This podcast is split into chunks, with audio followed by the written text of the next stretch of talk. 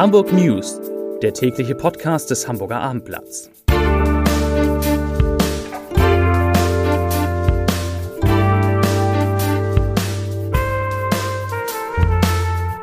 Herzlich willkommen. Mein Name ist Lars Heider und heute geht es um neue Pläne und neues Geld für leerstehende Geschäfte in Hamburg. Weitere Themen, die Corona-Inzidenz und die Arbeitslosenzahlen sinken, ein Pkw kracht in einen HVV-Bus und zwei junge Männer sorgen mit einem Bad im Stadtparksee für einen Großalarm. Dazu gleich mehr. Zunächst aber wie immer die Top 3. Die drei meistgelesenen Themen und Texte auf abendblatt.de. Auf Platz 3 neue Jatta-Rolle und weitere Transfers beim HSV. Auf Platz 2 neue Corona-Zahlen für Hamburg. Und auf Platz 1 Großeinsatz, zwei betrunkene Männer im Stadtparksee vermisst. Das waren die Top 3 auf abendblatt.de. Endlich sinkt die 7-Tage-Inzidenz in Hamburg mal wieder spürbar. Heute sind in der Stadt 28 Corona-Neuinfektionen gemeldet worden, 29 weniger als am Mittwoch vor einer Woche, damals waren es 57. Damit liegt der Inzidenzwert nun bei 8,3 Neuinfektionen je 100.000 Einwohner. Gestern waren es noch 9,8. Den vierten Monat in Folge verzeichnet der Hamburger Arbeitsmarkt weniger Jobsuchende. Die Zahl der Kurzarbeiter sinkt erstmals wieder unter die Marke von 100.000. Im Juni hatten sich bei der Arbeitsagentur 82.284 Jobsuchende registriert. Das ist im Vergleich zum Vorjahresmonat immerhin ein Rückgang um 6,3 Prozent oder 5.527 Jobsuchende. Die Arbeitslosenquote, sie liegt bei jetzt 6,7 Prozent. Die Pandemie hat den Wandel im Hamburger Einzelhandel noch einmal beschleunigt. Um Leerstand zu minimieren und Kreativen geeignete Räume für Produktion, Präsentation und Handel bieten zu können, hat der Senat nun einen Fonds für kreative Zwischennutzung in Höhe von 9 Millionen Euro beschlossen.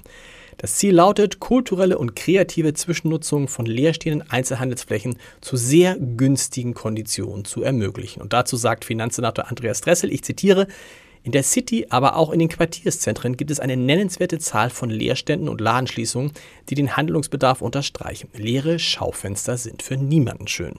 Temporär leerstehende Flächen müssen kein trauriger Anblick bleiben, sie können kreativ und kulturell genutzt werden. Zitat Ende.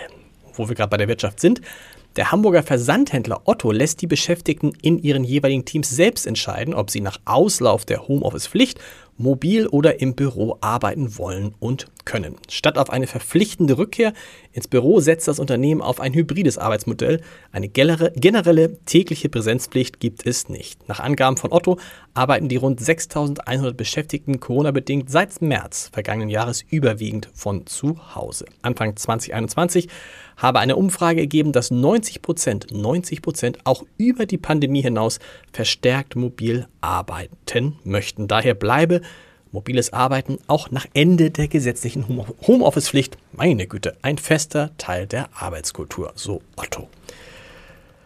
Einen schweren Verkehrsunfall hat es heute Vormittag im Stadtteil Marienthal gegeben. An der Kreuzung Jütornstraße, Robert-Schumann-Brücke, ist es gegen 10 Uhr zur Kollision eines Linienbusses des HVV mit einem Pkw gekommen. Drei Personen in dem Bus wurden verletzt, das sagte eine Polizeisprecherin dem Abendblatt. Der Pkw-Fahrer oder die Fahrerin flüchtete vom Unfallort. Der Bus der Linie 23 war gerade unterwegs in Richtung Niedorf Markt, als es zu dem folgenschweren Zusammenstoß kam. Nach bisherigen Erkenntnissen hatte der Pkw versucht, verkehrswidrig auf der Fahrbahn zu wenden. Bei diesem U-Turn übersah die oder der Fahrerin den ankommenden Linienbus und fuhr in diesen hinein. Im Bus gingen mehrere Scheiben zu Bruch.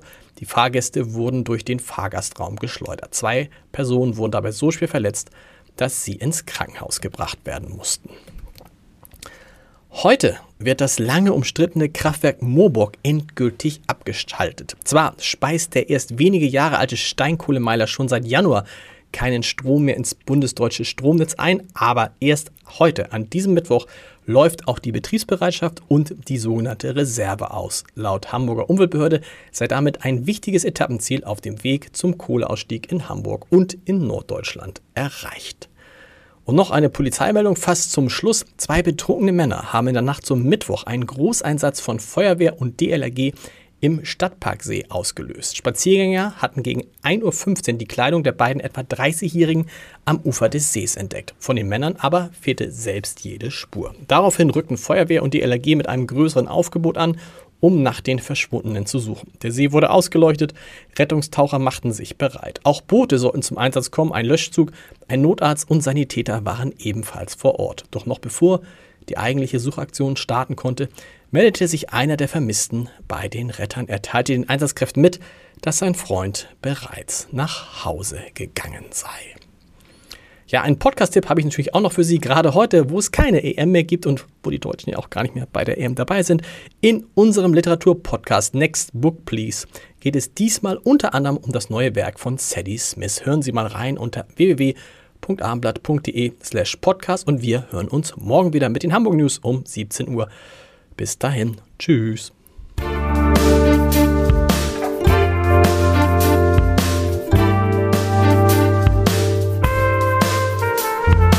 Weitere Podcasts vom Hamburger Abendblatt finden Sie auf abendblatt.de slash podcast.